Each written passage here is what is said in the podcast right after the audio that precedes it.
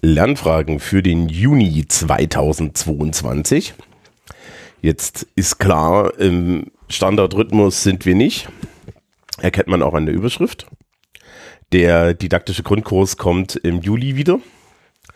Aber ähm, ich hatte schon irgendwie im März, Februar, März, im März war das genau, ähm, auf Anlass angekündigt, dass ich diese Folge hier mache und das werde ich jetzt mal tun. Ähm, die Überschrift ist die totale Schule und das hier ist im Endeffekt so ähnlich. Irgendwann mal hier so ein, so ein Manifest zu digitaler Bildung gemacht und ähm, mich dann gefragt, okay, äh, war's das und so. Ähm, und so ähnlich wird das jetzt hier auch. Das heißt also, es ist ein pointiert analytischer Meinungsbeitrag, whatever. Ähm, weil mich juckt es und für was habe ich Podcasts, wenn nicht mich zu kratzen, wenn es mich was juckt. So, ähm, was mich juckt und so weiter, baue ich gleich tatsächlich so ordentlich strukturiert auf. Weil es ist, das ist ein komplexeres Argument und ähm, mich ärgert es schon länger und ich mag es nicht, wenn äh, mich wirklich Dinge ärgern, die einfach nur so hinzuschmieren und, und sie unstrukturiert, unargumentiert zu lassen. Also es gibt auch Kapitelmarken und so weiter. Ich versuche auch so ein bisschen da noch Shownotes dazu zu finden. Ähm, Im Endeffekt braucht ihr nicht viel, um das hier zu verstehen. Wir fangen vorne an. Ich mag das ja eh, wirklich Dinge aufzubauen. So von, vom, so vom Urschleim, dass man auch wirklich weiß, wovon ich rede. Das mache ich auch hier und Bits sind billig. Ähm, ja. Das ist die Vorrede. Los geht's. Also, das Thema ist die totale Schule und wir fangen vorne an bei der grundsätzlichen Idee von Kontrolle. Dazu müssen wir einmal in die Geschichte äh, des Schulsystems gucken. Das Schulsystem ist natürlich ein System, das entstanden ist, um, es wird immer gesagt, um den preußischen Beamten herzubilden. Ähm, das ist prinzipiell richtig. Also es ist ein die grundlegenden Annahmen stammen aus einer Zeit, wo dies Jugend in dem Sinne noch nicht vorhanden war. Es gibt von Philippe Ariès die kleine Geschichte der, der Kindheit, in der er unter anderem erklärt, dass die ähm, dass, dass Kindheit und Jugend im Endeffekt eine relativ neue Entwicklung sind. Und das galt auch noch im, im 18., 19. Jahrhundert. Ähm, das bedeutet, man hat halt Kinder in, in Schulen geschickt, um sie dann zu irgendeiner Art von Mensch heranzubilden. Dabei ging es hauptsächlich um Fähigkeiten. Ja, das ist übrigens ganz wichtig. Das wird immer dann heutzutage ganz, ganz detailliert unterschieden von dem, was man heutzutage Kompetenz nennt, damit man nicht in die Falle fällt, dass steht, das machen wir schon immer. Was aber irgendwie stimmt. Ja, also ähm, wir haben halt tatsächlich Fähigkeit immer noch im Mittelpunkt. Wir, hier auf diesem Kanal, aber auch bei den Schulsprechern haben wir uns schon mal über den bayerischen Kompetenzbegriff unterhalten, der im Endeffekt hinten dann kommt und in den Kompetenzbegriff wieder die ganzen alten Vorstellungen reinschiebt, ja. Das, es geht nicht weg. Okay. So, und natürlich ist ein zentrales Mittel die preußischen Sekundärtugenden, Disziplin und so weiter und so fort. Ja, Kontrolle. Das heißt also, die klassische Vorstellung von Unterricht und die ganze klassische Vorstellung von Schule ist eine rudimentäre Vorstellung des Lernens, auch auf der emotional-persönlichen Ebene. Die emotional-persönliche Ebene spielt eigentlich bis zur reformpädagogischen Bewegung im frühen 20. Jahrhundert nicht wirklich eine Rolle. Ja, also das ist im Kaiserreich, Kaiserreich nicht zu haben. Das ist eigentlich dann erst in der Weimarer Republik zu haben, dass sich Leute hinsetzen und sagen, ähm, ja, wie ist denn das jetzt mit der Entwicklung des Kindes und so weiter und so fort. Da fehlte vorher die Forschung, da fehlte vorher auch irgendwie so die Idee. Ja, Maria Montessori ist in der Zeit, ähm, der ganze Waldorf-Steiner-Quatsch ist in der Zeit, der ist halt komplett einmal so, so unten mit Esoterik-Druck betankt, ja. Äh, dementsprechend mh, schwierig. Und ähm, dann gibt es halt auf einmal so eine Idee, wir müssen uns auch um die Kinder emotional kümmern und das ist nach dem Zweiten Weltkrieg eigentlich komplett äh, erledigt, dass man dieses Thema nicht mit auf dem Schirm hat, weil man halt durch das Dritte Reich, durch die Gleichschaltung der Schulen und durch die Verrohung der Kinder auch gesehen hat, okay, äh, wir müssen uns im Endeffekt auch pädagogisch um die emotionale und, und ähm, soziale Entwicklung der Kinder kümmern und die eben insbesondere auch nicht auszunutzen. Ne? Und dann kommen wir weiter Richtung Beutelsbacher Konsens und so. In ihrer Uranlage ist aber Schule ein kontrollierter Raum. Also sprich, ähm, selbst solche Verfahren wie Maria Montessori haben alle so eine Lenkungskomponente. Ne? Also die Idee ist immer, dass ähm, die Lehrkraft das Lernen und ähm, den Unterricht kontrolliert, damit die Kinder äh, strukturiert lernen können. Das ist also Kontrolle, ist also ein pädagogisches Mittel, das im Endeffekt sagt, okay, ähm, ja, die, wir bieten hier Strukturen und, ähm, und diese Strukturen helfen den Leuten beim Lernen. Da sind so ein paar Verwechslungen aus meiner Sicht drin. Also erstens, ja, Strukturen sind wichtig und ohne geht's auch nicht. Ne? Ähm, je nachdem, wie klein oder wie großschrittig ich meine so Lernangebote aufbaue, desto schwieriger oder einfacher sind die. Dazu dann übrigens mehr mal im, im didaktischen Grundkurs. Dazu hat Schule eine Betreuungsaufgabe, die im Endeffekt durch ist. Ne? Also wer sich heutzutage noch als Lehrkraft hinstellt und nicht für sich anerkennt, dass er auch betreuende Person von, von Kindern und Jugendlichen ist, äh, ich weiß es auch nicht. Ne? So. Also das ist klar, aber das Problem ist, es ist halt alles an, so einer Grenze, wo du eigentlich externe Strukturen vorgibst aber die ganz klassische alte Idee ist, dass du das alles auch noch kontrollierst. Ja. Zentral sind hier natürlich Leistungserhebungen. Leistungserhebungen sind also so die Selektionsaufgabe und wir kontrollieren darüber dann im Endeffekt, ja, äh, wie gut ein Lerninhalt äh, verstanden wird. Äh, da halte ich es ja mit Heinz von Förster, ne? Test, Test, Tests. Also Tests äh, zeigen im Endeffekt nur, äh, wie gut die Menschen Tests ausfüllen können. Das kann ich zum Beispiel für das, das Fachabitur auf jeden Fall äh, sagen. Ja, ähm, dass das Fachabitur ist, äh, hat, hat in Englisch nichts mit irgendwelchen Englischfähigkeiten zu tun. Wenn du ein Englisch-Fachabitur ausfüllen kannst, dann bist du danach nicht in der Lage, gut Englisch zu sprechen, sondern in der Lage, ein Fachabitur auszufüllen. Aber das ist immer ein Problem mit Testverfahren. Und diese Testverfahren hängen natürlich einmal mit so einem staatlichen Kontrollwunsch zusammen, auf der anderen Seite halt ähm, mit, mit so einer Idee, dass man irgendwie auch eine Vereinheitlichung irgendwie der schulischen Leistung hat und so weiter. Also da gibt es auch gesellschaftliche Probleme, die wir abholen müssen und die führen dann halt auch zu einem Wunsch der Kontrolle. Ja, und gerade bei Leistungsnachweisen findet man halt eine sehr starke Kontrollkomponente weil man dann halt sagt, ja, wir machen jetzt hier halt eine, einen Wettbewerb auf irgendeine Art und dann müssen die Regeln fest sein. Das kann man gut finden, das kann man schlecht finden. Die Diskussion über Leistungserhebungen ist ewig. Ähm, es stellt sich heraus, glaube ich, und das können wir hier an der Stelle festhalten, weil ansonsten ist es eine andere Diskussion, dass eine irgendeine Art von Selektion in der Gesellschaft auf der Basis irgendeiner Art von intellektuellen Leistung stattfinden muss. Und die Variante, das über standardisierte, ähm, staatliche, definierte Prozesse zu machen, ist nicht die schlechteste. Denn die anderen Optionen sind alle nicht standardisiert, nicht staatlich und nicht verlässlich. Und damit inhärent willkürlich. Jetzt kann man sagen, ja, die staatlichen Sachen sind auch willkürlich, das ist vollkommen richtig, aber sie sind allgemeingültig willkürlich. Also wenn ich Willkür habe, dann will ich wenigstens Willkür, die alle gleich trifft. Ne? Und dann kann man halt noch, noch ewig darüber diskutieren, wie das so ist mit, ähm, mit irgendwelchen Arten von ähm, Sonderschulen, Privatschulen und so weiter. Und dann wird es auch ganz interessant und so weiter.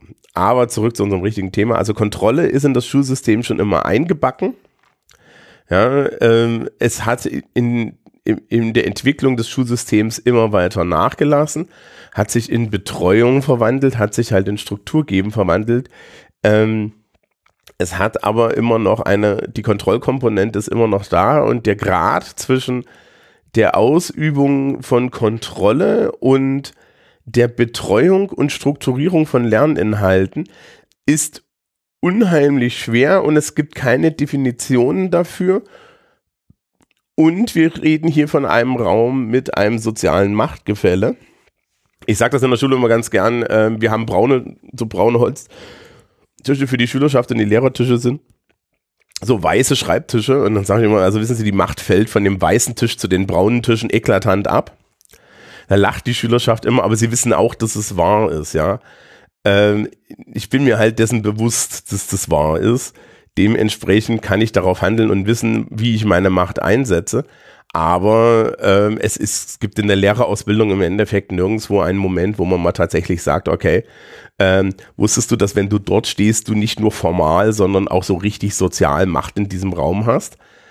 Nein, und es gibt halt viele Lehrkräfte, die im Endeffekt diese Kontrollinstanz und so weiter für sich vollständig annehmen, für selbstverständlich halten und äh, dann auch unhinterfragt im Endeffekt äh, Kontrolle als Lernmittel durchsetzen. Das, das geht dann hoch bis zu Ideen, wo sie dann glauben, dass nur wenn sie die Schülerschaft vollständig kontrollieren, sie auch wirklich ähm, eine gute Leistung sehen. Das ist mitnichten der Fall.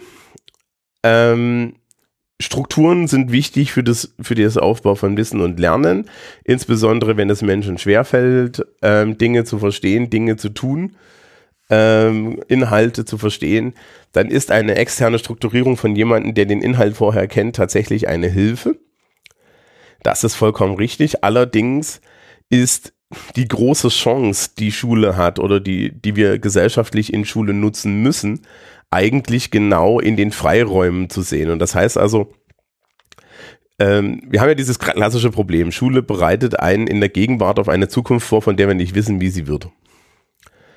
So, um das zu tun, müssen sich Menschen, die sich diese, die, die sich diese Gegenwart nicht mal richtig ver vergegenwärtigen können, Voodoo Lehrkräfte, ja, also Menschen, die auch älter sind schon, also gesetzter in ihren Vorstellungen von der Welt, müssen sich jetzt Methoden überlegen, mit denen sie Menschen, die keine Ahnung von dieser Welt haben, vorbereiten auf eine Welt, von denen beide keine Ahnung haben, wie sie aussieht. Wir werden Prognosen machen, das war's aber. Ja, aktuell ist es, wir sind hier Mitte 2022, ähm, Anfang des Schuljahres oder Anfang des, des, des Kalenderjahres hätte noch keiner gedacht, dass ich jetzt im Mai oder im April ja, äh, hier so, so spreche, wie ich spreche. Ne? Also das ist genau das Problem. Ähm, äh, und dass wir jetzt hier auf einmal Kriege und so weiter wieder haben. Also das heißt, die, die Zukunft ist unberechenbar an der Stelle und dafür müssen wir die Leute aber vorbereiten. Das bedeutet Flexibilität, Kreativität, lauter solche Dinge. Was steht dem jetzt zu 100% entgegen? Kontrolle. Das heißt also, eine wichtige Aufgabe der Schule ist tatsächlich, auch Freiheit von SchülerInnen zu fördern. Also Freiheit zum einen, sich zu träumen, rauszugehen. Es gibt eine super äh, Rede von Neil Gaiman, die ist schon ein bisschen älter, in der er sagt, make good art. Also das ist, die heißt die Rede, ich verlinke sie in den Show Notes. Ähm, und äh, in der er unter anderem das Argument macht, dass man doch bitte nicht auf so Menschen wie mich hören sollte, die sagen, dass Dinge unmöglich sind ähm, weil das hält dann davon auf, diese Dinge zu machen. Und damit hat er vollkommen recht. Und ich gehe zum Beispiel nicht durch die Gegend und sage, Dinge sind unmöglich. Ich weise meine Schülerschaft aber gerne darauf hin, dass äh, äh, warum bestimmte Entscheidungen oder warum bestimmte Dinge, die sie tun möchten, unwahrscheinlich sind in ihrem Erfolg oder ähnliches. Ja, also das tue ich schon, aber das ist halt nicht dasselbe wie zu sagen, ja, das geht gar nicht oder das ist alles falsch und so weiter und so fort, sondern die Frage ist dann eher, okay, Sie möchten das so machen, ich habe das noch nie gesehen, probieren Sie es aus. So, diese kreative Freiheit ist also schon mal das Erste und die ist gesellschaftlich sehr wichtig. Zweite Freiheit, die wir, die wir brauchen, ist eigentlich die Freiheit von der sich der Schule zu entziehen. Denn echtes Lernen fürs Leben findet nicht in der Schule statt. Also wenn ich für jeden Schülerin und für jeden Schüler, die Englisch definitiv nicht von mir gelernt haben und nicht im, im standardisierten Englischunterricht. Ähm, Gerade der standardisierte Englischunterricht an den Pflichtschulen ist ein Beispiel dafür, wie man eigentlich nicht Sprachen lernen sollte. Der geht von vornherein davon aus, dass alles kontrolliert und strukturiert ist und dass das gut ist. Ähm, das ist beim Sprachenlernen aber nicht so. Die beste Variante, Sprachen zu lernen, ist einfach ins Ausland zu fahren, kann man aber nicht machen. Aber das ist eine andere Geschichte. Ähm, hier ist dann halt der, der Fall, dass die, ähm, dass, dass diese, diese Freiheitsgrade in der Gesell ja, in der Freizeit dazu führen, dass Leute Kompetenzen auf eine andere Art erwerben, auf eine natürlichere Art, würde ich jetzt mal sagen, weil es ist halt nicht vorstrukturiert, sondern es ist einfach, wir nehmen das auf, ne? Dafür muss man sich aber der Schule entziehen und aus den Strukturen ausbrechen und eigentlich das tun, was Kinder und Jugendliche so und so primär tun sollten, nämlich leben. Das steht aber dem Wunsch der Schule auf Kontrolle, insbesondere auch des Werdegangs, ähm, entgegen und teilweise steht es auch dem Wunsch von ähm, Eltern entgegen, Erziehungs- und Bildungsleistung an ihren Kindern zu vollbringen, respektive der Fähigkeit der Eltern, das zu tun. Ja, also das ist, ich würde jetzt niemanden den Vorwurf machen, dass er die Kinder, dass, dass er ungebildete Kinder haben möchte. Ich würde aber durchaus sagen, dass es relativ schwierig geworden ist, das äh, adäquat hinzubekommen, wobei dieses adäquat tatsächlich auch auf großen gesellschaftlichem Druck basiert. Also ja, der Druck, den heutzutage ausgeliefert bist als Familie, als Elternteil, es deinem Kind gut gehen zu lassen, führt auch dazu, dass Kinder halt weniger geboren werden und so weiter. Also das sind, das ist so ein zweiseitiges Ding. Und natürlich ist es ein guter Ort für die Schule, dann ihre Kontrolle auszubreiten. Ne? Die Ganztagsschule und so weiter. Die kann man dann ja auch so begreifen, dass den ganzen Tag Schule ist. Ja, so. Das heißt also, ihr seht das schon, dass die Schule total wird aktuell haben Kinder schon so drei Viertel ihrer Wochenzeit verbringen die in der Schule und mit der Schule. Hausaufgaben kommen hinzu. Das überlegt man sich ja gar nicht. Also wir haben schon unheimlich viel Schule in unserem täglichen Leben drin. Man überlege sich das mal. Ja, ich nehme jetzt mal ein durchschnittliches Kind so im, im Sek 1 Alter, ja, so mit sechste, siebte Klasse, 12, 13. Ähm, die haben normalerweise zweimal Nachmittagsunterricht. Ähm, das heißt, sie verlassen, rechnen wir jetzt mal irgendwie großzügig, ja, Unterricht geht um acht los, das heißt, sie verlassen irgendwann zwischen um sieben und halb acht die, äh, das Haus.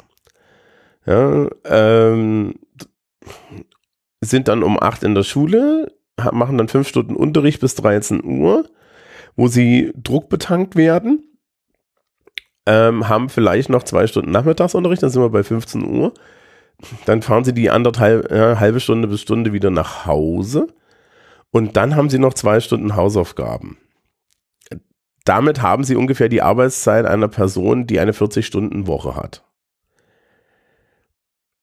Und die, die, die Person mit der 40-Stunden-Woche hat die Möglichkeit, nach der Arbeit nach Hause zu gehen und nicht einfach noch von ihrem Chef einen großen Stapel Homeoffice in die Hand zu, gedrückt zu bekommen. Respektive, wenn sie Homeoffice macht, hat sie auch da feste Arbeitszeiten. Das haben Kinder und Jugendliche in der Schule nicht und Lehrkräfte, ja, ähm, gehen mitnichten so vor, dass sie Hausaufgaben koordinieren. Ja, Hausaufgaben werden gerne einfach in der Menge irgendwo hingeklatscht. Das bedeutet, Schule kontrolliert einen Großteil des Lebens der Kinder. Ja, äh, an, so, an so einem Tag, wenn du dann als Kind oder Jugendlicher um 16 Uhr noch irgendwie in deinen Sportverein gehst, ist dein Tag dann um 19 Uhr zu Ende und er bestand zu 95 Prozent aus, ja, ja, sagen wir mal 80 Prozent aus Schule. Ja, und die anderen 10, 15 Prozent war Familie und Sportverein. Und dann sah, dann, ja, und das ist ein Anspruch, den hat Schule implizit an äh, Schülerinnen und Schüler und an Familien, dass sie im Endeffekt das Lernen zu 100% kontrolliert und dass sie vor allen Dingen das Leben der Schülerinnen und Schüler kontrolliert.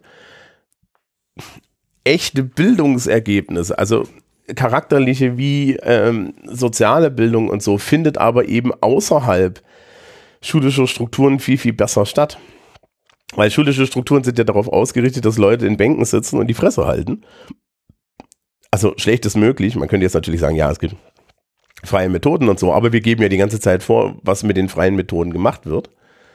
Ja, die Menschen arbeiten dann miteinander an einem Thema, das sich jemand anders ausgesucht hat. Ähm, das ist das Erste. Und das Zweite ist, dass wir dann auch noch mit Hausaufgaben hingehen und den Leuten in der Einzelarbeit den Nachmittag versauen und dadurch auch noch die Eltern binden. Ja, also größtmögliche Kontrolle durch diese eine Institution, die da so mitten im Leben der Kinder steht. Ja. Ähm, und das ist etwas, woran sich Lehrkräfte gewöhnt haben und wofür sie auch Rechtfertigungen finden, immer wieder. Zum Beispiel halt, ja, wenn ich die Hefte nicht kontrolliere, dann ist es ja nicht ordentlich gemacht, in Klammern, wen interessiert's, ja. Ähm, es ist tatsächlich, Selbstorganisation wäre eine Lernaufgabe, die ich mal abstrakt praktisch mit den Schülerinnen und Schülern mache. Und dann würde ich die Hefte einsammeln und würde sagen, hey Timmy, weißt du was, hast du noch eine Idee, was du hier aufgeschrieben hast? Wir schreiben in drei Wochen Schulaufgabe, da brauchst du das. Ja.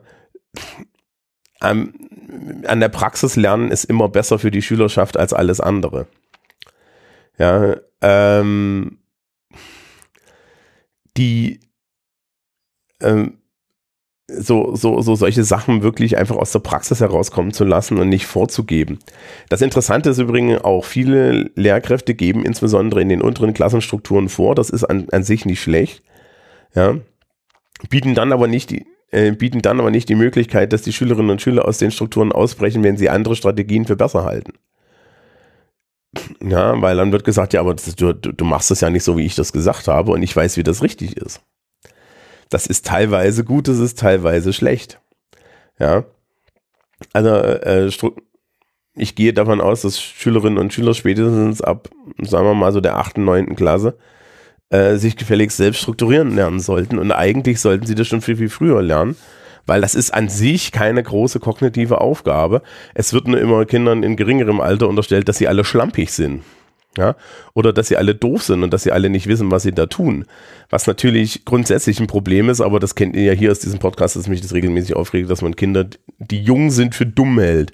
Ja, und das da diese, diese Kategorie, diesen Kategorienfehler macht. So, also Schule möchte gerne im Endeffekt jetzt hier alles kontrollieren und hat natürlich nur, und das ist das Schlimme bei totalen Einrichtungen und auch das ist das zentrale Problem des Totalitarismus an vielen Stellen. Meistens ist totalitär, äh, tot, totalitäres Vorgehen immer gut gemeint.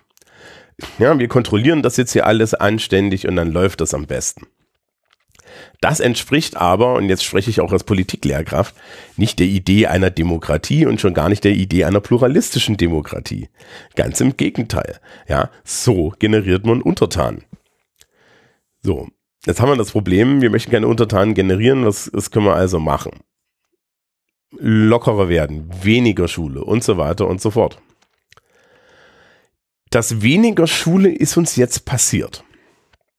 Denn die größte Katastrophe des deutschen Schulsystems hat stattgefunden in Form von der Covid-19-Pandemie. Das haben die Leute alle Covid-19 gehabt. Wir haben Pandemie, wir haben Lockdown. Und auf einmal verlierst du als Lehrkraft die Kontrollmöglichkeiten des Präsenzunterrichtes. Die Schülerschaft macht ihre Kameras in Videokonferenzen nicht an. Vielleicht hast du gar keine Technik, um einen direkten Zugriff zu haben, sondern kannst nur Arbeitsblätter verteilen und beten ja, und hast dann auf einmal, hast dann auf einmal einen, einen Rücklauf. Das heißt also, du gibst, ja, du lässt auf einmal Kinder, auch vielleicht im Grundschulalter, auch so in fünfte, sechste Klasse, ja, lässt du mit ihren Eltern eigenstrukturiert lernen. Das, ich weiß nicht, wie sehr das den Leuten in der Seele wehgetan hat. Ich habe das ja unheimlich genossen. Ja, wirklich, äh, ich habe ja derzeit meine ganzen Flip Grassroom Sachen aufgebaut, die darauf aufbauen die eigentlich nur funktionieren, wenn man lange Fristen nimmt und ähm, na, die ja, äh, gleichzeitig hat man die Bewegung erkannt, dass die Leute so richtig Stress, also emotionalen Stress damit hatten, dass das Distanzlernen ihnen die Kontrolle wegnimmt. Ja, und, und da muss ich dann auch sagen, also das ist so ein bisschen machtbesoffen, ne? Also es gibt viele Lehrer, die mögen das da der Chef zu sein. Also ich mag das nicht unbedingt der Chef zu sein. Ich kann diese Situation sehr natürlich füllen, aber ähm, meistens Ich hatte zum Beispiel jetzt gerade in meiner zwölften Klasse wieder, ähm, da gibt es dann halt Menschen, die sind sehr, sehr gern abgelenkt und dann benutze ich meine Autorität hauptsächlich, um ein Lernklima zu schaffen, in dem alle arbeiten können. Indem ich halt die Leute, die abgelenkt sind, auch, auch einfach mal dann in die Schranken weise, weil ich halt die Autorität habe. Aber äh, ja, das bedeutet halt nicht, dass ich denen jetzt irgendwas vorschreibe, sondern dass wir Lerncoaching machen. Aber gut, ich habe Erwachsene, ne? Könnte man übrigens auch mit, mit 10, 12, 13-Jährigen so machen. Man muss nur auf die Idee kommen, die Kinder ernst zu nehmen. Was immer schwierig ist, weil es ist einem auch in der Ausbildung nicht gegeben. Aber gut. Zurück. Also, was ist dann passiert? Ja. Ähm, wir, wir hatten auf einmal so Blüten, dass, das hatte ich, ich hatte das auch im Lehrerkollegium, dass dann Leute gesagt haben, ja, aber die müssen dann schon alle die Kamera anmachen. Ja, und du kannst ja nicht die zwingen, die Kamera anzumachen, weil das ist äh, aus anderen Gründen in dieser Software nicht implementiert. Ich kann nicht Kameras fernsteuern, aber sämtliche Lehrkräfte haben sich ja sofort beschwert, weil dann beschäftigen sich die Leute ja fremd. Ja, das tun die übrigens in deinem Unterricht auch, da willst du es nur nicht wahrhaben. Ja. So, also das war schon mal so das Erste. Ja, es gab aber von der anderen Seite solche lustigen Sachen wie dass man wollte, dass die Leute die Mikrofone anmachen und so weiter. Meine Strategie war immer zu sagen, meine Damen und Herren, meine Kamera ist an, mein Mikrofon ist auch an die ganze Zeit. Ihr seht mich hier, ich sitze hier, ich bin präsent. Und wenn ihr das Gefühl haben wollt, dass ihr gemeinsam lernt, dann macht die Kameras an und sprecht miteinander. Ich akzeptiere euch in jeder Form, wie ihr dort da seid. Und das haben viele der Kolleginnen und Kollegen auch gemacht und damit einen relativ großen Erfolg gehabt.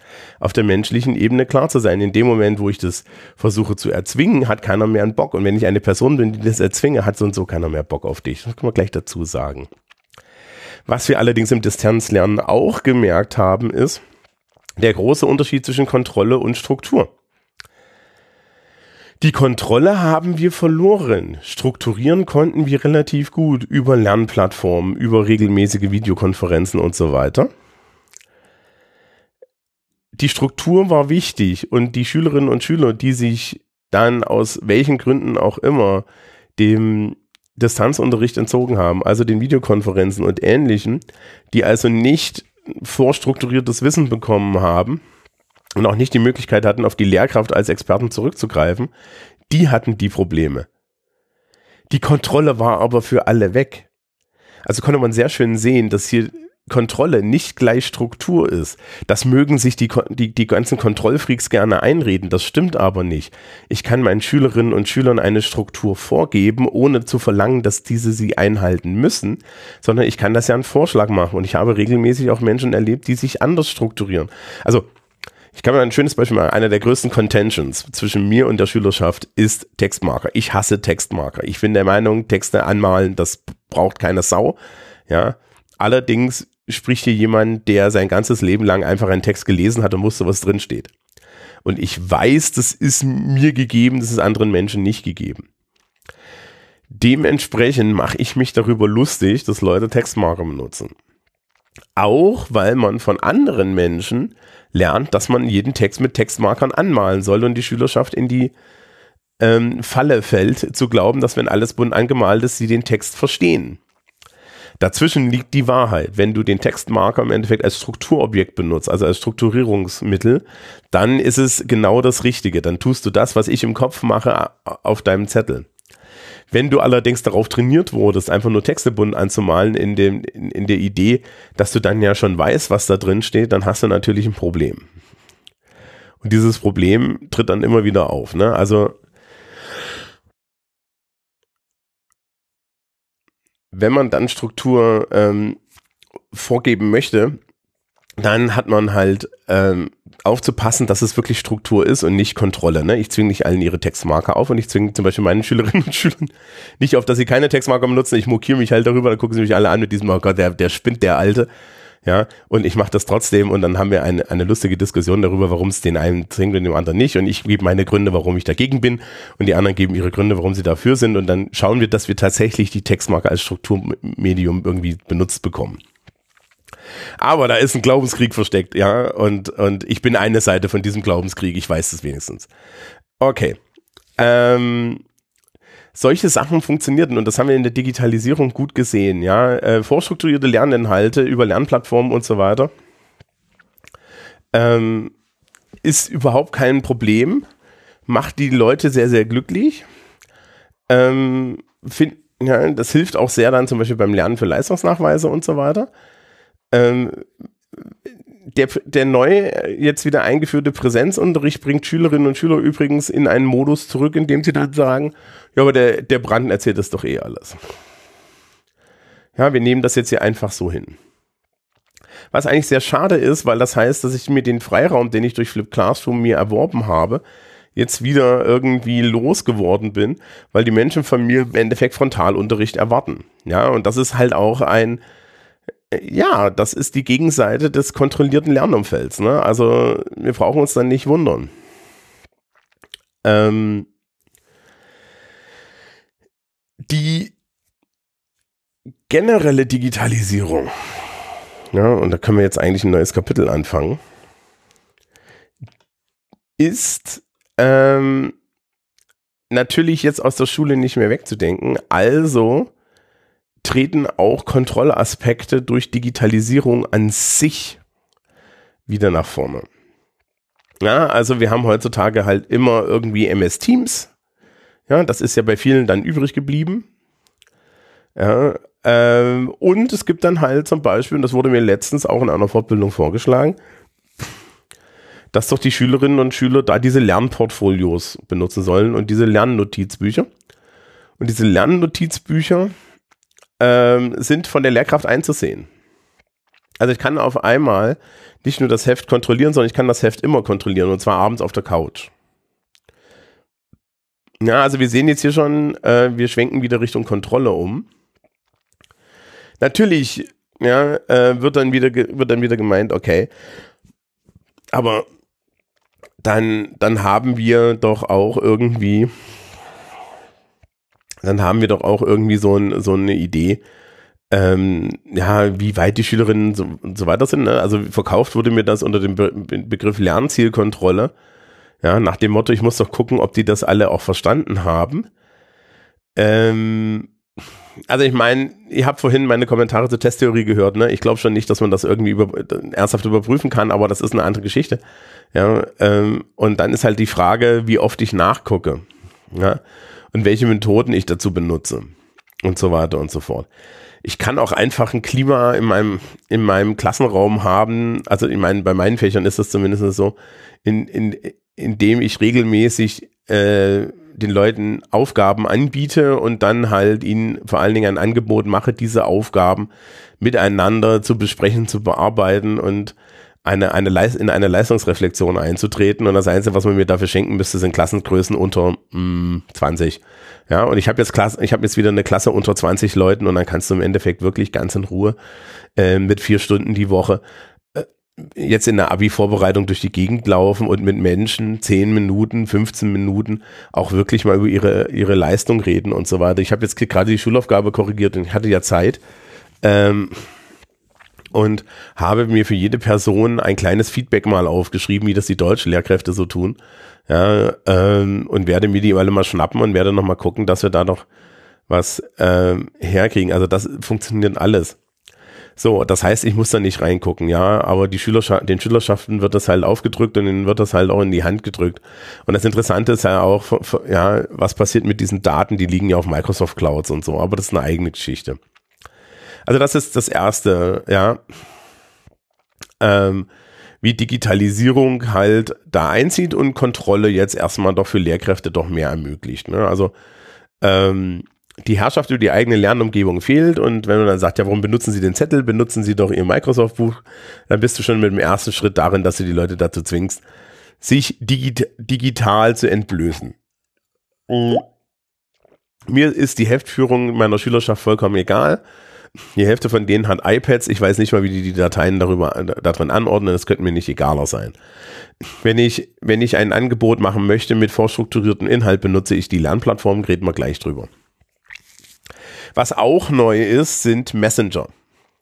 Und Messenger sind ähm, das, das große Ding jetzt, weil die Schülerschaft im Endeffekt nur noch mit Messengern kommuniziert. Ja, ich sage ja immer Digital Native, da fehlt das System in der ist falsch. Die Jugend ist digital naiv und das bedeutet, sie benutzt einfach Technik. Ja, also ähm, ich möchte hier an der Stelle auch kurz einschieben.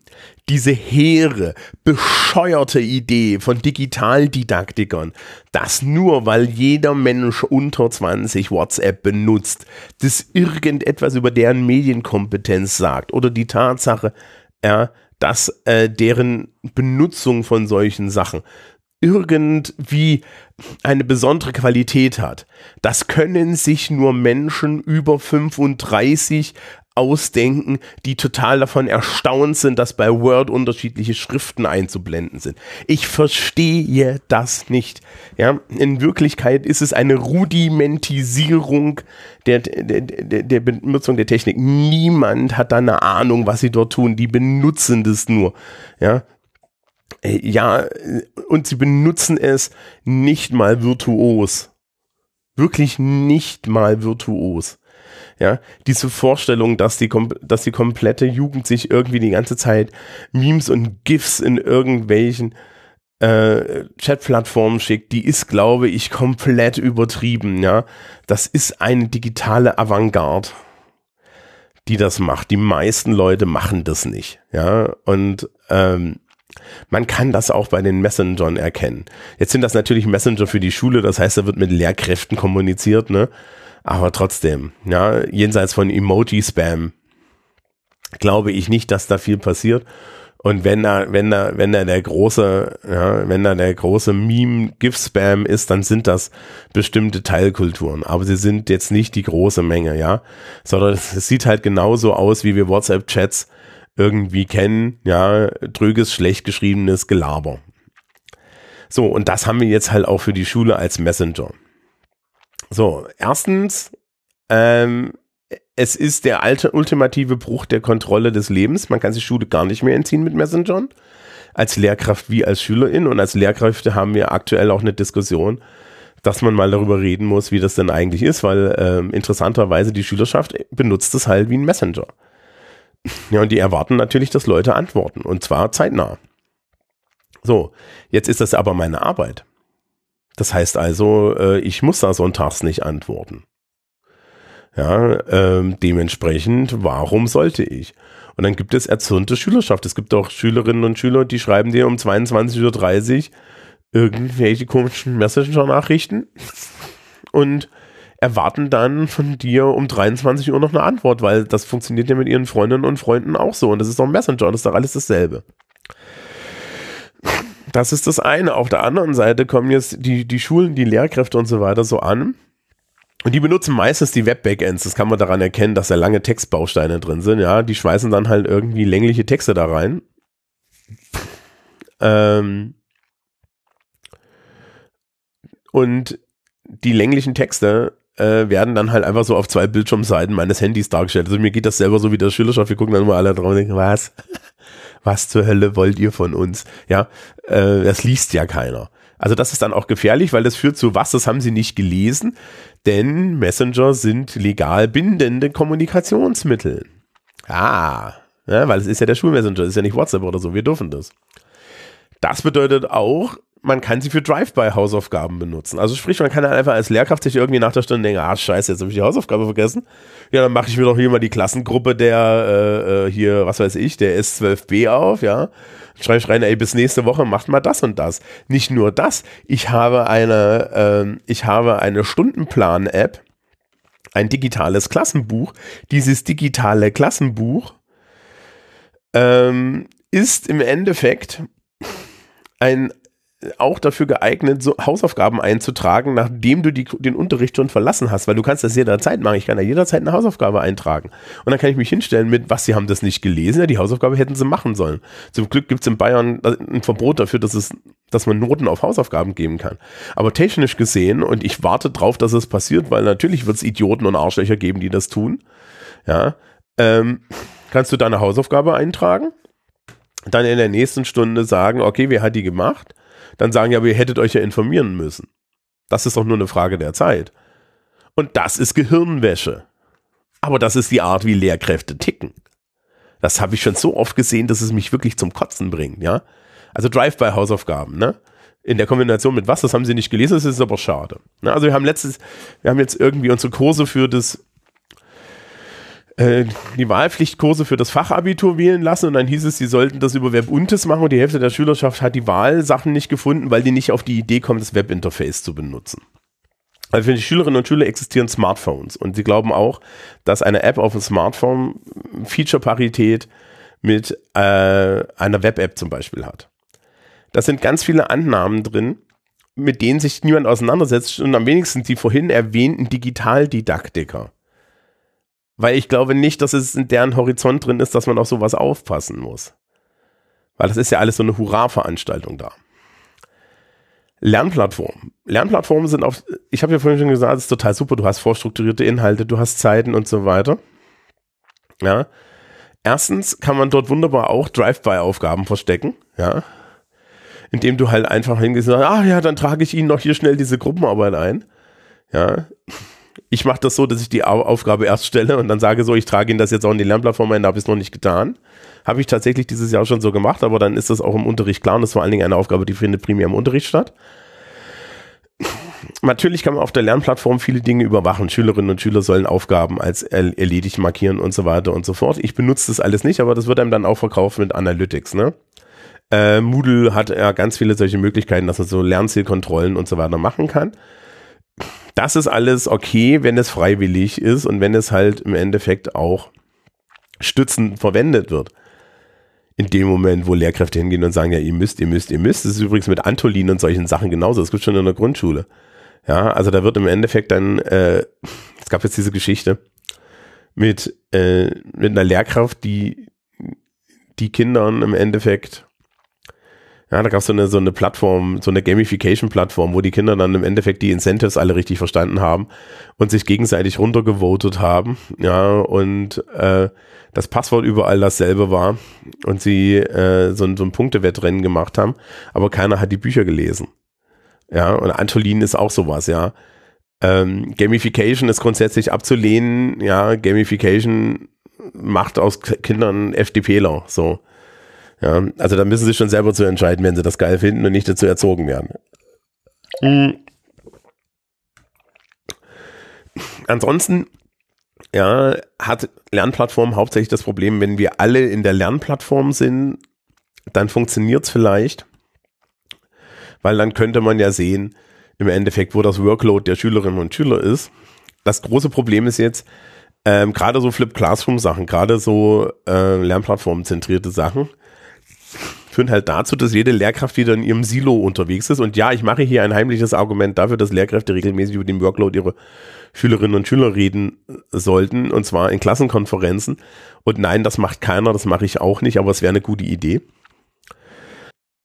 Und wir sollten jetzt im Endeffekt irgendwie da auch, auch so hinkommen, dass wir halt, wenn man so eine Lernplattform benutzt, dann man gemeinsam mal guckt, also wie viel Stress ist denn da drin? Wie, also weil du kannst jetzt halt in jedem Fach im Endeffekt hingehen über so eine Lern Lernplattform einfach mal so eine, ja, so eine so eine schöne Gruppenarbeit da reinballern oder irgendwie, ja, geben Sie mal hier das ab bis zu dem Zeitpunkt und so weiter und der Workload ist ja komplett unübersichtlich, weil dafür bräuchte man eine Admin-Instanz in der Lernplattform, wie zum Beispiel in der Klassenleitung oder ähnliches, die dann das managt. Also sprich, man kann das machen, aber dann bräuchte man wahrscheinlich seinen Lernplattform Scrum Master oder sowas. Na? Äh, irgendwann werde ich mich mal mit Edu Scrum beschäftigen, aber ich glaube, das ist Bullshit. Ähm, Videoplattform, wir hatten schon Teams. Dazu möchte ich noch eine Sache sagen. Das war im Distanzunterricht ein großer Segen. Was sich jetzt zeigt in der Postdistanzunterricht Corona-Zeit ist, dass Videoplattformen auf Dauer eine Begehrlichkeit entwickeln für Lehrkräfte und Schülerinnen, nicht mehr krank sein zu müssen. So, wir haben einen gesellschaftlichen Druck in der Schule zu performen. Das ist an meiner Schule besonders hoch. Wir haben natürlich einen beruflichen Druck auf Lehrkräfte. Beides ist, wird dadurch unterbrochen, dass man krank ist. Jetzt haben wir ja auf einmal digitale Lernplattformen, wir haben ja Videoplattformen. Ja, da kann ich doch auch einfach von daheim weiter am Unterricht teilnehmen. Ja, kriegst dann immer den Satz, ja, die Leute möchten zugeschaltet werden. okay, aber solltest du nicht krank irgendwie rumliegen und dich, und dich kurieren? Ja, aber wenn ich mit Erkältung daheim liege, dann kann ich doch die Videoplattform anmachen und dazuhören. Nee, du lernst da so oder so nichts. Also das ist der totale Käse. Ähm, aber die Menschen machen das und mit den Lehrkräften genau dasselbe. Wie sie sind jetzt in Schwangerschaft. Ja, sie dürfen nicht mehr in die Schule kommen, das ist überhaupt kein Problem. Dann äh, äh, ja, können sie ja jetzt hier weiterhin irgendwie per Distanz äh, zugeschaltet werden und so weiter. Ja, wie du bist jetzt irgendwie in Quarantäne oder du hast jetzt Bein gebrochen oder so. Ne? Also die Begehrlichkeit, ähm, im Endeffekt den Distanzunterricht wieder einzuführen, wenn man die Lehrkraft braucht, aber die Lehrkraft nicht vorhanden ist, ist unheimlich hoch und da müssen wir arbeitsrechtlich, wir müssen vor allen Dingen für die Schülerinnen und Schüler echt aufpassen, weil Lehrkräfte sind durch Arbeitsrecht geschützt, Schülerinnen und Schüler sind durch Arbeitsrecht nicht geschützt. Ja, und das ist, halte ich auch wieder für einen Teil der totalen Schule. Ja, also das heißt, ähm, diese ganzen, äh, diese ganzen Ideen, diese ganze Digitalisierung führt uns jetzt so mit dieser Grundeinnahme, dass Kontrolle eine gute Sache ist und dass Lehrkräfte natürlich viel, viel besser wissen, was für alle gut ist und dass die Schule das viel, viel besser weiß, führt das halt zu unheimlich tollen Winkeln der ähm, totalen Schule. Also die, die, die Kontrollfaktoren für mich als Lehrkraft und die Kontrollmöglichkeiten über mich, aber auch von mir über Schülerinnen und so weiter. Also die Kontrollen aller gegen aller äh, und vor allen Dingen des Systems von oben wachsen ins Maßlose. Und das ist ein Riesenproblem, mit dem sich aktuell keiner beschäftigt. Wir haben jetzt halt langsam aber sicher, ja, die totale Schule. Es geht, ich brauche nicht mehr die Hefte einzusammeln, um zu gucken, ob die das alle richtig machen und dann kriegt, muss Klein Peter das Heft nochmal neu schreiben. Nee, ich kann ja gleich in seinen MS Teams Account gucken und ihn neben seine Dokumente schreiben, dass er das nochmal machen muss. Ja, ich kann, äh, äh, ich kann ihm mal schnell noch per Messenger einen, einen Hausaufsatz aufgeben. Ich habe einen viel, viel größeren Zugriff auf meine Schülerschaft. Die kommt aus der Schule noch weniger raus. Ich kann denen einfach Hausaufgaben eintragen. Ich kann also im Endeffekt ganz viele Dinge tun, damit Schule total wird. Ja? Den letzten Rest des, den letzten Rest des Lebens kann ich noch mit Schule füllen und durchkontrollieren als Lehrkraft, wenn ich das möchte. Und der Impetus ist da, das zu tun, weil ich natürlich auch diesen Irrglauben habe, dass durch meine Kontrolle des Lebens der Kinder diese besser lernen und besser dann in der Welt stehen. Ja, also das ist eine eigene gesellschaftliche Lüge, die da drin steckt, über die wir uns jetzt mal nicht unterhalten, ja, aber ihr könnt, ihr könnt, ihr wisst, wie ich darüber denke, ja. Das ist Bullshit. Aber das ist die grundsätzliche Gefahr. Wir bewegen uns in eine totale Schule hin, weil die totale Schule im Endeffekt aus der, aus der klassischen Vorstellung, dass ich ja, Struktur durch Kontrolle vorgebe, und wir haben vorhin den Unterschied klar gemacht, ja, ähm, ich mich also da schon irre, dass Kontrolle einfach nur eine gute Idee ist, ja, und nicht Struktur geben mit Freiheiten lassen führt mich zu der einen Seite. Und die Digitalisierung bietet mir auf der anderen Seite die Möglichkeit, das bis in den kleinsten Moment durchzuführen und das in einer Situation, wo sich Schülerinnen und Schüler, Lehrerinnen und Lehrern gegenüber ausgeliefert sind. Und es geht in beide Richtungen. Die Lehrkräfte sind den Schülerinnen und Schülern zu einem gewissen Teil ausgeliefert, können sich, wenn sie wollen, noch ein bisschen mehr entziehen. Und die Lehrerinnen und Lehrer ähm, haben die Schülerschaft vor sich ausgeliefert und müssen dann selber für sich entscheiden, inwiefern sie das ausnutzen. Und viele haben den Drive dazu aus guten Ideen, ja, aus, aus, aus, aus, ne, aus, so aus einer guten Überzeugung, das über die Maßen auszunutzen. Es ist ja nicht mal so, dass ich jetzt hier irgendjemanden den Vorwurf machen möchte, dass er ja, ein totalitäres kontrollierendes Arschloch ist, aber die gibt's auch, ja, also so ist es nicht.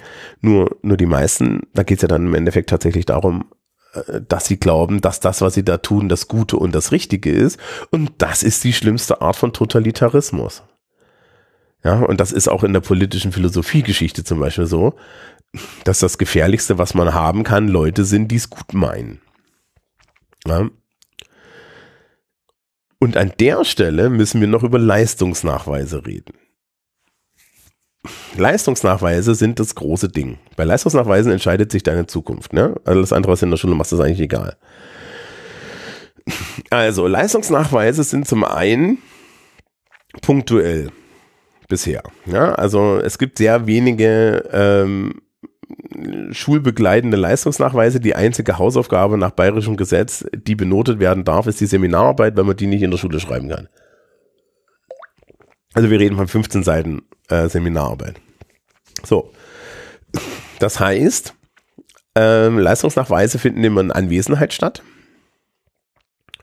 Und das ist ein soziales Spiel. Ja, auf mehreren Ebenen. Äh, man möchte versuchen, was drankommt. Man möchte vielleicht die Lehrkraft irgendwie sozial beeinflussen. Ja, ähm, und es ist ein vollkommen faires soziales Spiel, in dem wir treten da beide an. Ich habe einen Satz Aufgaben, die ich für angemessen halte und die Schülerschaft hat ihr Wissen und sämtliche Strategien, wie sie darum herumkommt, dieses Wissen auf den Zettel zu schreiben, sondern das billiger kriegt zum Beispiel Unterschleif, Vorbereitung und so weiter. Ne? Also diese, es gibt zum Beispiel diese Idee, dass man lernt oder ein Risiko eingeht, ja, auf Lücke lernen und so weiter. Und, so, und das sind alles vollkommen faire Strategien. Das Feld ist für, für alle eben, ja äh, es ist allen Beteiligten klar, im Endeffekt, dass wann das stattfindet, wie das stattfindet.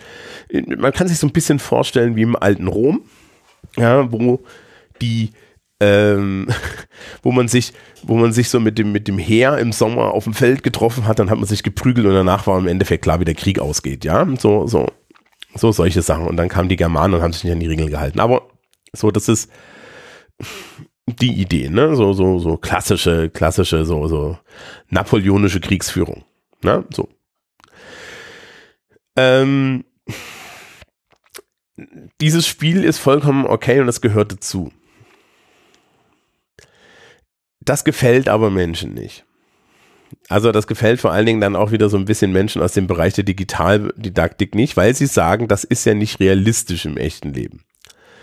Ja, im echten Leben hast du ja nicht, hast du ja nicht einfach alle, ja, wenn du irgendwo arbeitest, hast du keine Fachabiturprüfung und so weiter, sondern du arbeitest ja die ganze Zeit. Und dementsprechend wirst du auch die ganze Zeit bewertet. Und dementsprechend ähm, sind, sind ja Leistungsnachweise, die punktuell sind, totaler Käse und die sind ja so und so total fake und so weiter und so fort. Das ist richtig, aber da ist ein Denkfehler drin. Wenn Menschen einen ganz normalen Job machen, haben sie eigentlich, ein, haben sie eigentlich kontinuierliche punktuelle Leistungsnachweise. Also äh, das, das müsste Lehrkräften ja theoretisch auch auffallen, wenn sie einmal im Jahr in ihrem Unterricht besucht werden und ansonsten nicht besucht werden und machen können, was sie wollen. Ja? Äh, aber das fällt ihnen nicht auf. Ne? Also die in Wirklichkeit arbeiten Menschen die ganze Zeit in ihrem Beruf und werden relativ selten ernsthaft kontrolliert, sondern es gibt dann hinten irgendwo eine Qualitätssicherung, die deren kontinuierlicher Job ist, zu gucken, ob du kontinuierlich deinen Job machst. Die sind aber unabhängig voneinander. Ja. Und du kannst halt auch einfach mal deinen Job ganz in Ruhe machen. Wenn da was schief geht, dann muss man erstmal gucken, wo ist das Problem und du, du wirst ja nicht sofort rausgeschmissen. Ja. Also interessanterweise sind die, die Stakes, ja, also, also so der Verlust, den du hast, ist in der Schule bei diesen punktuellen Leistungsnachweisen viel, viel höher als äh, im echten Leben. Und das liegt daran, dass diese Noten, dass Noten relativ viel wert sind, weil es gibt relativ wenige davon. Und im echten Leben wurschtelst du halt einfach vor dich hin, machst täglich deinen Job, machst tausend Aufgaben. Und wenn mal was schief geht, dann müssen wir das Problem halt lösen. In der Schule geht das nicht. Wenn in der Schule was schiefgegangen ist, dann bist du am Arsch. Ja, und das ist aber in, in, in Jobs gar nicht so die Idee dieser ganzen modernen lernbegleitenden Leistungsnachweise ist jetzt, äh, diese Job-Idee zu simulieren, aber hinten Noten zu generieren, die unheimlich definierend sind. ja, weil wir brauchen ja Zahlen, weil es gibt, ne, ansonsten geht's nicht. Also das Problem im Übrigen ist, tatsächlich Benotung ist nicht ideal und sonst was, aber es ist sehr wahrscheinlich alternativlos, weil man alle anderen Varianten, wie man das macht, geht auch nicht. Ja, ähm, das Interessante da ist übrigens, dass, dass diese, diese Vergleiche mit dem Berufsleben und, und der Schule, die finde ich ekelhaft neoliberal, ja. Weil da, da werden halt auch solche Sachen nicht mit einberechnet, wie der Sozi das soziale Umfeld und so. Ja, also kannst du ganz klar sehen, dass das von Menschen ist, die noch nie in ihrem Leben Schülerinnen und Schüler gehabt haben, die nebenbei arbeiten. Ja. So, und dann kommen halt solche Ideen wie, ja, die müssen sich ja nur Mühe geben und so weiter. Erstens, wenn jeder so denkt als Lehrkraft, dann haben die Schülerinnen und Schüler wirklich die totale Schule. Ja, weil dann gehe ich ja davon aus, dass sie sich die ganze Zeit für mein äh, Fach aufmustern. Und zum anderen haben, hast du diese, diese Illusion, dass du ähm, äh, äh, das ja tatsächlich ist einfach nur eine Frage ist, wie viel Leistung die Leute da reinstecken und das ist halt alles gelogen, ja. Es gibt da draußen ein Umfeld und so weiter. Ja, also die Leute, die die, die solche Ideen verbreiten, da, da sieht man halt auch echt, aus welchen sozialen Umfeldern die kommen und dass sie nie einen Kontakt mit irgendeiner anderen außer einer gymnasialen Mittelschicht-Realität hatten. Ja. So. Das heißt also lernbegleitende Leistungsnachweise, also solche Dinge, die über das, das ganze Schuljahr gehen, ja, oder die dauerhaft laufen. Ich mache zum Beispiel, wenn ich Gruppenarbeiten mache, ähm, und es gibt einen benoteten Teil, dann ist der punktuell am Ende. Das heißt also, die komplette Vorbereitungsphase wird auf jeden Fall nicht benotet. Ich finde das einfach absolut daneben, wenn Lehrkräfte sagen, ich bewerte die Gruppen, die, die Arbeit der Gruppe. Das kannst du gar nicht bewerten. Ja, das ist eine kom hochkomplexe Kriteriengeschichte, die du nicht bewerten kannst, die du schon gar nicht, in die du auch keinen Einblick hast, außer du überwachst die Leute zu 100 Prozent. Und darüber habe ich schon was gesagt. Und wer da Begehrlichkeiten hat, zu sagen, ja, die machen das ja alles auf Teams und da kann ich ja die ganze Zeit reingucken, der möge sich bitte aus dem Schulsystem entfernen und beim BND anfangen, weil die brauchen Leute mit so einem Mindset. Ja. Und das zweite ist, ähm, du, das bringt nichts. Ich weiß nicht, warum ich das bewerten sollte. Ja, Gruppen funktionieren unterschiedlich. Aber gut, ich habe einen Soziologieabschluss. Ich weiß solche Sachen. Ja, und anscheinend wissen das andere Leute nicht. Also das finde ich so und so total. Ne? Und, und, und diese Idee überhaupt. Nee, man kann am Ende ein definiertes Ergebnis setzen. Das ist übrigens in einem Unternehmen genauso. Ja, Team A, das funktioniert sogar bei Agile so. Ja, du hast halt deinen Sprint und am Ende vom Sprint gucken wir, wo sind wir angekommen, machen unsere Retrospektive und gucken, wie wir weitergehen. Ja, das ist dann, das ist dann ja solche Ideen wie Edu Scrum, ja, die beruhen ja auf solch, solchen Sachen. Ja, das ist doch vollkommen okay, aber wenn ich da eine Note mache, ja, also dann, dann mache ich da die Note beim Ergebnis. Aber das, selbst das ist schwierig, weil ich ja dann gucken muss, wie ist das Ergebnis zustande gekommen. Ja, das wird ja aber nicht gemacht, sondern wird im Endeffekt werden sehr gerne so, ja, nö, da gibt es halt eine Zahl für. Ne? So. Das ist hochproblematisch weil die Zahlen halt übermäßig wertvoll sind, ja. Ähm, die, die Idee im Übrigen, ne, dass, dass irgendwie Beförderungen in Unternehmen und so weiter nach solchen Metriken äh, funktionieren, die, die finde ich auch aus sozialwissenschaftlicher Sicht sehr lachhaft. Befördert wird man nach Seniority, ja. Wenn man nicht auffällt. Ja, also man wird, wenn man positiv auffällt, wird man schneller befördert, wenn man negativ auffällt, wird man weniger schneller befördert. Aber irgendwann wird jeder befördert. Was auch so eine Erkenntnis im, im, im echten Leben ist, ne? So, also das ist nicht so das Problem und es gibt auch Menschen, die nicht befördert werden wollen. Ähm, also so dieses Neoliberale, was da drin mitschwingt, ne? Also, also wo man sagt, ja, aber das müssen die doch auch im Berufsleben, ne? Und so weiter. Und dann müssen wir doch alles jetzt mal nebenbei kontrollieren. Ja, aber das ist auch totalitär, ne? Und interessanterweise, das Berufsleben ist nicht totalitär, weil das Berufsleben nicht 75 Prozent der Lebenszeit der Menschen einnimmt weil im Berufsleben dein Chef dir nicht Hausaufgaben aufgibt und dich unter Druck setzt mit deiner Zukunft. Ja, der schmeißt dich raus, wenn du deinen Job nicht machst. Aber wenn du deinen Job machst, dann ist er auch zufrieden. Das kann dem, das ist dem dann ja egal. Aber hier geht das nicht, weil wir haben so eine bekackte Leistungsperspektive da drin, wo, wo auch noch unterschieden wird, wie gut du bist. Und in unserer Gesellschaft bedeutet das ja auch gleich noch, wie gut du als Mensch bist, auch wenn das keiner wahrhaben will. Also das ist so richtig ekelhaft. Jetzt muss man sich vorstellen, wir haben im Schnitt ja, zehn Fächer oder mehr. Ähm, der Fächerkanon, je nachdem, welche Klassenstufe ihr seid, geht, glaube ich, bis 15 hoch oder so. Ja, und jetzt macht in 15, in, in 15 verschiedenen Fächern, machen 15 verschiedene Lehrkräfte irgendwie solche Sachen, äh, die auf dich dauerhaft Druck ausüben, weil sie sagen, ja, wir machen jetzt lernbegleitende Leistungsnachweise, weil wir bei irgendwelchen Digitaldidaktikern gelesen haben, dass das der heiße Scheiß ist. Und dann machen die das alle. Ja, und das bedeutet im Endeffekt, dass halt die Schülerschaft die ganze Zeit nebenbei am Rödeln ist, ja, weil sie halt von jeder Seite mit Noten bedroht wird für Dinge, die sie dann privat noch machen müssen. Na, und wenn das nicht Totalitarismus ist und totale Schule, dann weiß ich auch nicht. Ja, der Druck lässt auch nicht nach. Wenn wir das dann vergleichen mit punktuellen Leistungsnachweisen, das ist halt an einem Tag. Fertig, ja, da trittst du mit deiner Tagesform an aber dafür gibt es auch mehr davon im Zweifel. Und dann trittst du damit an und dann schreibst du dein Ding und dann ist es erledigt und du hast auch die Wahl, einfach mal nicht zu performen. Du darfst auch einfach dir überlegen, okay, ja, also ich habe das dieses Jahr erst wieder erlebt. Ich, ne, ich, ich habe ja das Fach Politik und Gesellschaft und dann gab es halt Leute, die gesagt haben für die Nachschrift, ey, fick dich, Alter, ja. Dann, ich schreibe hier nichts drauf, null Punkte, leck mich, ja. Und das finde ich vollkommen legitim.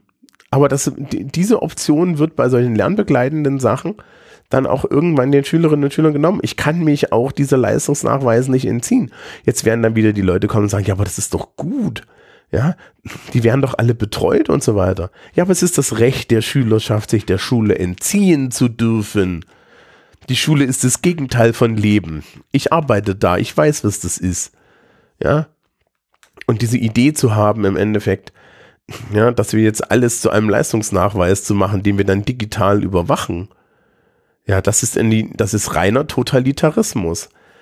Und das macht auch nur Leute geil, die glauben, dass an ihrem, ja, an ihrem Bildungswesen irgendwie die Welt genießt. Das, das, das, das nimmt sich auch aus, aus so einer didaktisch-pädagogischen Perspektive viel zu wichtig. Die Schule hat die Aufgabe, die Menschen für ein Leben vorzubereiten, ja, nicht die, nicht die Menschen zu konditionieren, damit sie danach gute neoliberale Drohnen sind. Das steht nicht, das steht nicht im Schulgesetz. Ja, da steht das Gegenteil drin. Und das vertrete ich auch als Politiklehrer. Und deswegen ist totale Schule abzulehnen. Und deswegen sind auch viele diese Dinge, die ich hier jetzt erzählt habe, zu regeln oder abzulehnen es kann doch wohl nicht sein, dass wir ähm, Digitalisierung einführen und nicht mitdenken, was das für das Leben unserer Schülerinnen und Schüler und damit auch für die Gesellschaft in 10, 20 Jahren bedeutet. Die Menschen, die da irgendwelche Vorschläge machen, stecken in ihren Köpfen ja, in den 90ern, ja, bei irgendwelchen neoliberalen Gequatsche. Da ist so, da ist so ein, so ein Hurra-Digitalisierungs- äh, äh, am Laufen, der sich nun 2022 echt nicht nachvollziehen lässt. Ja, also wie zum Fick kommt mir denn auf die Idee, dass das alles eine gute Idee ist? Ja, es ist es nicht. Ja, wir müssen also, wenn wir jetzt diese ganzen neuen Möglichkeiten haben, brauchen wir eine, auch eine rechtliche Regelung. Ja, und vor allen Dingen müssen wir uns halt die Frage stellen, wollen wir totale Schule oder wollen wir eine Schule, die das Gegenteil macht, nämlich Menschen aus Totalität, totalitären äh, Rahmen befreit? Und dann ist Digitalisierung wieder eine Möglichkeit, nämlich die Frage zu stellen, ja, wie viel Zugriff habe ich denn und wie viel, wie viel Möglichkeiten haben denn die Schülerinnen und Schüler? Und nein, ich möchte mich darauf nicht verlassen, dass Lehrkräfte in Anführungsstrichen schon wissen, was richtig ist. Diesen Fehler haben wir schon bei der Polizei begangen. Ja, das ist genau dasselbe. Ja, sich, sich jenseits von Regelungen und so weiter darauf zu verlassen, dass Leute in Verantwortung schon das Richtige tun, ist einfach mal gesellschaftlich blind. Und damit muss man dann halt auch sagen, insbesondere bei einer Institution, die Kontrolle in ihrer Geschichte angelegt hat und es immer wieder mit diese Kontrolle auch mit, ja, äh, mit Wohlwollen und Struktur verwechselt. Ja, also, also autoritäre Kon Konzepte benutzt, um angeblich das Gute zu tun. Das ist für Schule das Gefährlichste, was man sein kann. Und deswegen ist die totale Schule die größte Gefahr, die wir gesellschaftlich im Bildungssystem aktuell, die, die wir da begegnen müssen. Weil, weil das ist das, was uns am Ende blüht. Ja, und die Digitalisierung kriecht überall rein und die einzigen Menschen, die sie begleiten, sind irgendwelche Hurra-Didaktiker, äh, deren hauptsächliche Idee ist, das ist doch alles toll. Nee, man muss da halt auch mal kritisch sein und sich die Frage stellen, ja, aber wo ist die Grenze? Und welche, welche Werte haben wir?